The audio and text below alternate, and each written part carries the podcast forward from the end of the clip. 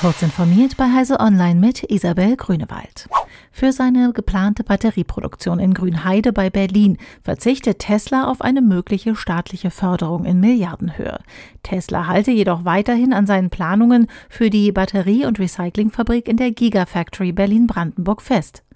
Die nicht von Tesla genutzten staatlichen Fördergelder stehen nun für andere Vorhaben zur Verfügung, erklärte das Bundeswirtschaftsministerium.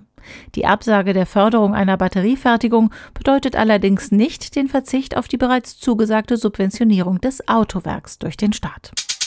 Porsche testet ab sofort am Leipziger Standort ein 5G-Netz in der Produktion. Dafür ging der Autohersteller eine Kooperation mit dem schwedischen Netzwerkausrüster Ericsson ein.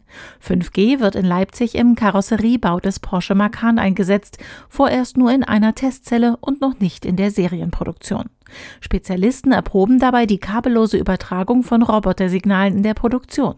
Die neue 5G-Mobilfunktechnik soll für eine sichere, schnellere und verzögerungsfreie Übertragung von Daten zwischen Auto, Mensch und Maschine sorgen. Sie ist aus Expertensicht Voraussetzung, um bei Versuchen zum autonomen Fahren voranzukommen.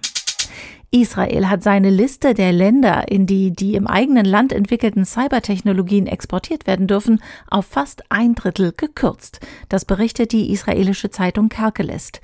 Demnach wurden Länder wie Marokko, Mexiko, Saudi-Arabien und die Vereinigten Arabischen Emirate aus der Exportliste gestrichen, die nun nur noch 37 statt wie zuvor 102 Staaten umfasst. Das Verteidigungsministerium erklärte den Einschnitt gegenüber Kerkeles damit, dass Israel den Export von Cyberprodukten ausschließlich an Regierungsorganisationen erlaube, die die Software legal zum Kampf gegen Verbrechen und Terror nutzen.